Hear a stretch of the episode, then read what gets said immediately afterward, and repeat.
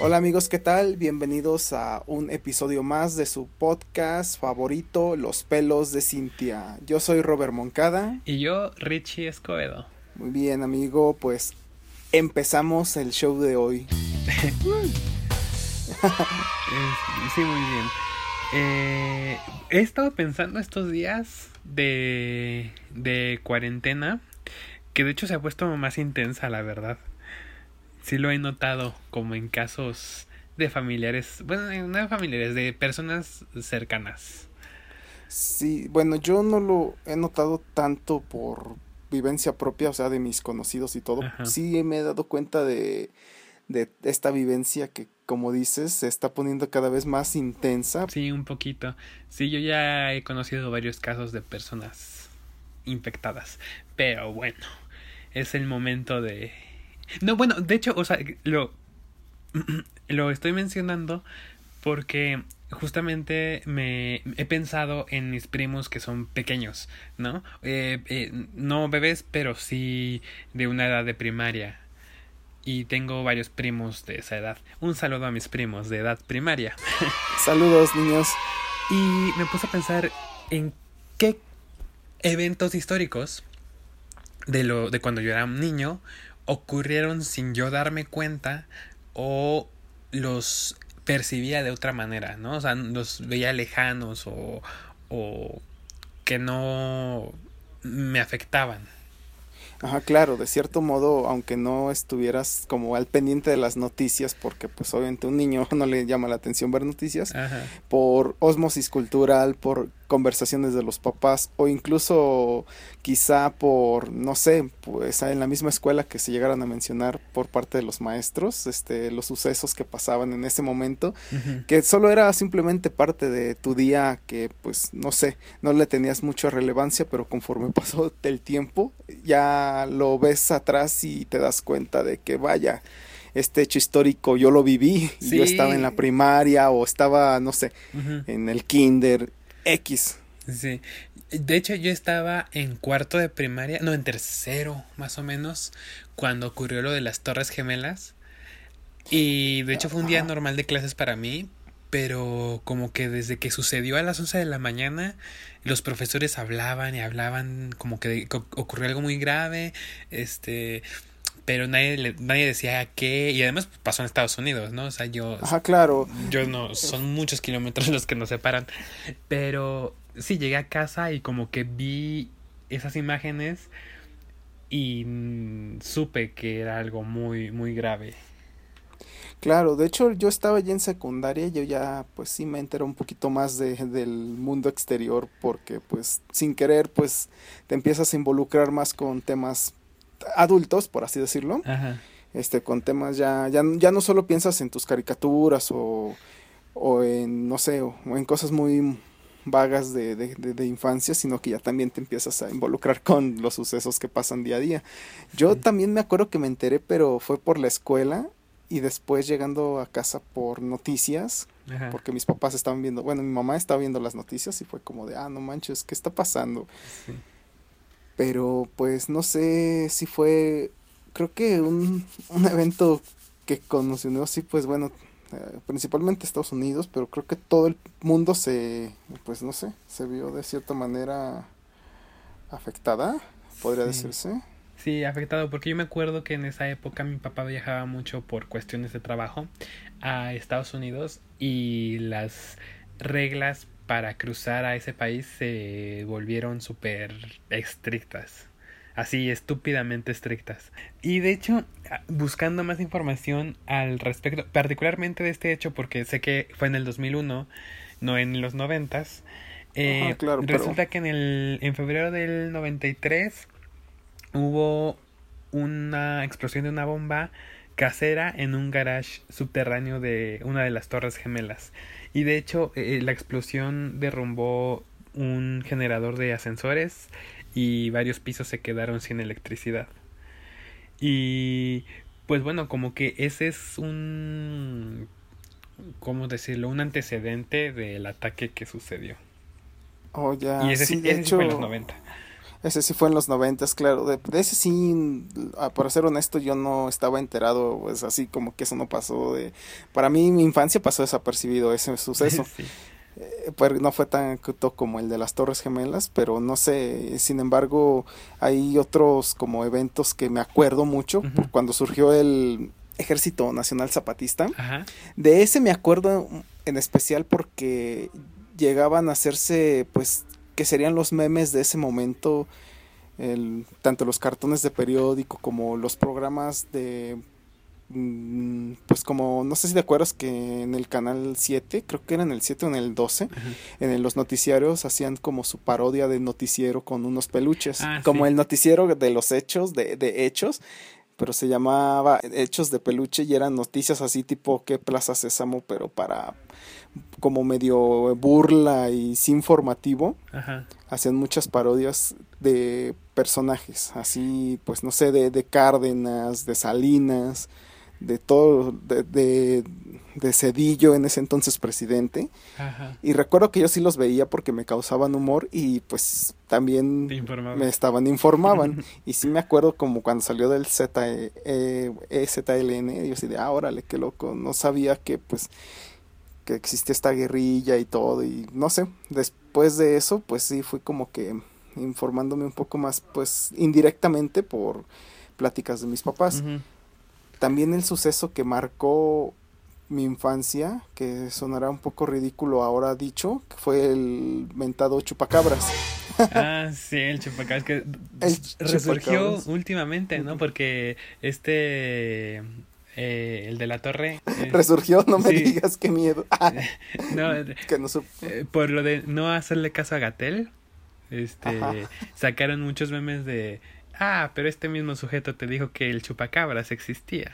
Sí, claro, ¿no? Pues de hecho, de hecho sí, sí, sí, sí, sí, resurgió porque sí es ridículamente tonto que en los noventas era noticia, no, no burla como en los hechos de peluche, sino era una noticia real en la televisora nacional comentándote del chupacabras y no manches, pues para mi, mi mala suerte, mi vecina eh, tenía vacas y chivos, así, o sea, me sentía vulnerable. Al año siguiente de que yo nací, eh, mataron a Colosio. ah, sí, a Colosio. Entonces, pues yo la verdad es que pues, estaba muy, o sea, yo ni siquiera sabía hablar. Pero. No, yo a mí sí me tocó, pues en, yo estaba en primaria, pero sí, sí llegué a escuchar de que, oh no, mataron a Colosio. Y yo así de, eh, ¿quién es Colosio? ¿Quién es Colosio?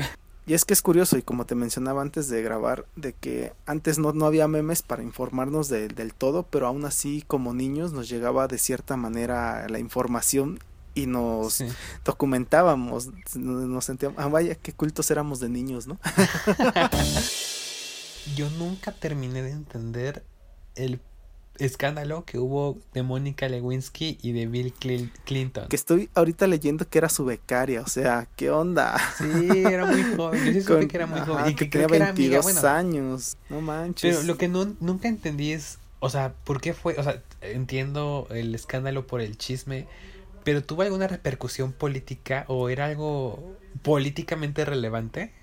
Pues no sé si sea como tan relevante, pero obviamente era un escándalo político y tenía que sonar por todos lados, pero Ajá. pero ah, como te menciono, tampoco estuve 100% enterado del tema en ese entonces y tampoco ahora, como que como que también fue un tema que eh, yo nada más vi el meme, ¿no? Por así decirlo, el meme de los noventas que fue el cartón de, pues, del periódico. Ajá. Ah, me acuerdo también en los noventas. Eso sí lo notaba ya desde, desde que iba en la primaria. Como esa onda contestataria de varias eh, como culturas eh, o contraculturas de mm, tribus urbanas. Ajá.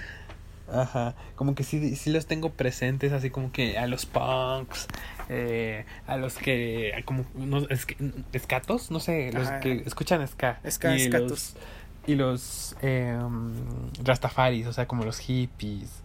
Como que sí los topaba porque también incluso en las caricaturas eh, hacían referencia.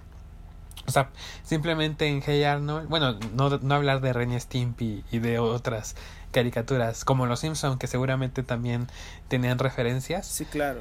Porque como lo dije en el capítulo pasado, yo no veía Los Simpson porque no me dejaban.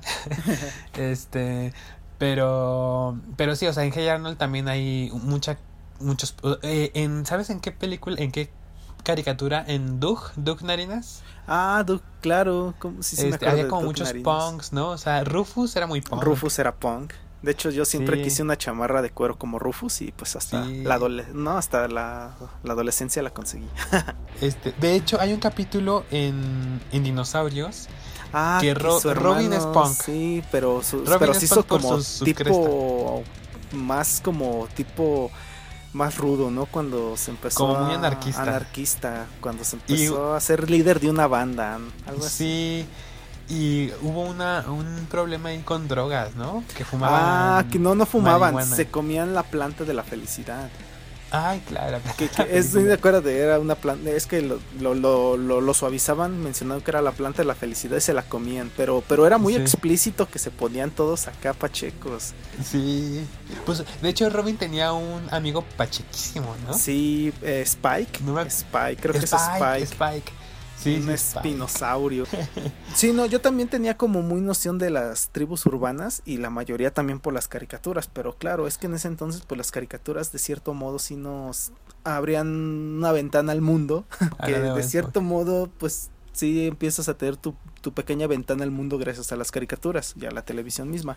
También a las animaciones actuales también hacen como noción o referencias a lo actual. Sí, por ejemplo, algo que me parecía súper genial, que ya tiene sus años, pero eh, Hora de Aventura. Llama a tus amigos. Pero Marcelen, que por ejemplo, eh, mis amigos de repente se rapaban de un lado y un capítulo, o, o bueno, unas serie de capítulos un, un, un tiempo. Ah, que Marceline, tenía también su, la mitad del pelo rapado. Yo también tenía ese peinado.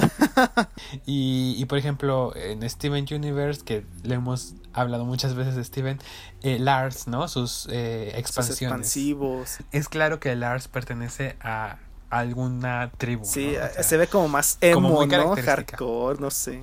Sí, como sí. que se parece, bueno, más bien sí su estilo sí sí tiene como muy de tribu urbana. Pero también yo me, o sea, yo yo además de las caricaturas eh, por la música, o sea, yo no sabía de géneros eh, cuando era niño, pero sí pues por el sonido.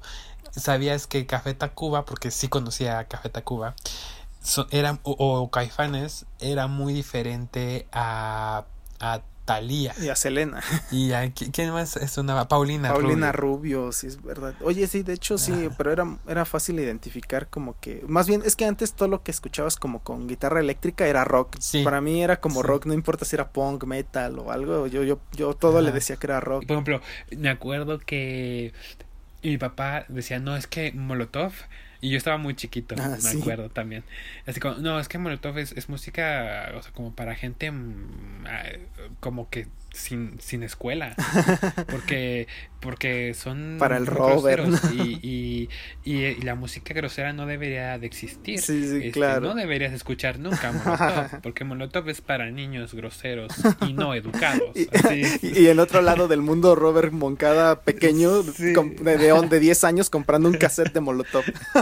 sí, sí, y yo crecí, como en realidad no me agradaban las groserías como que yo sí también le rehuí, rehuí como por naturaleza así a Molotov. Así como, ay no, Molotov como que no me late. Ya después escuché, eh, ¿cómo se llama? Plastilina Mosh. Ah, sí.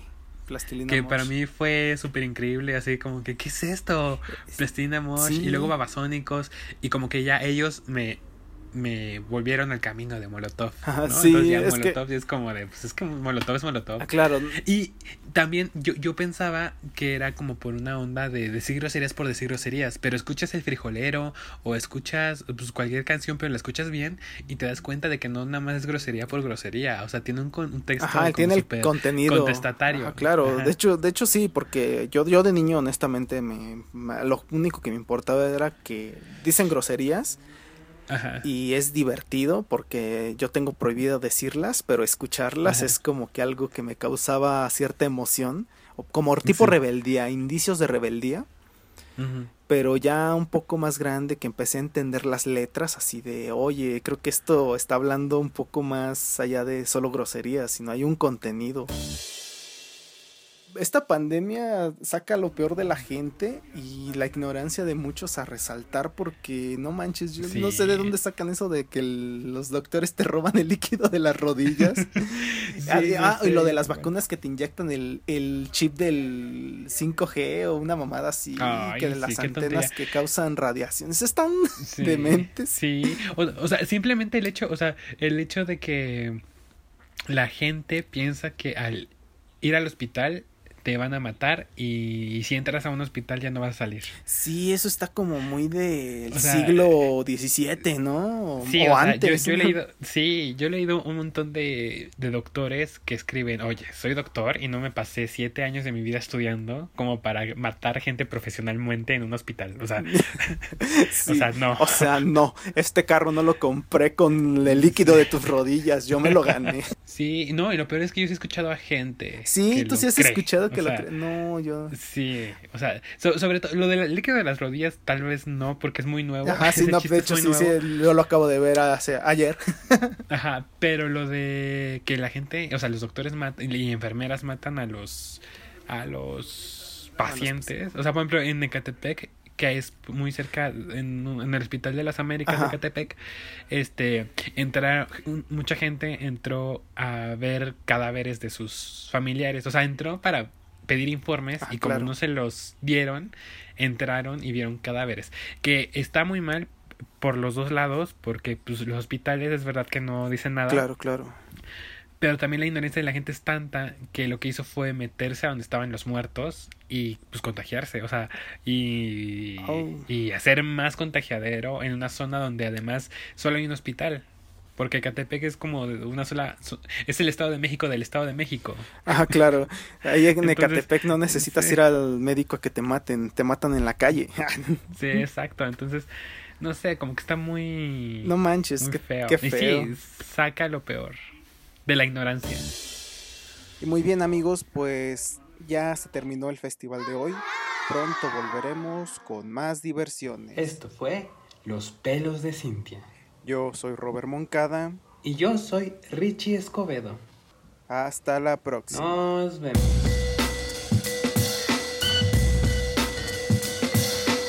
Los pelos de Cintia regresarán en la segunda temporada, próximamente.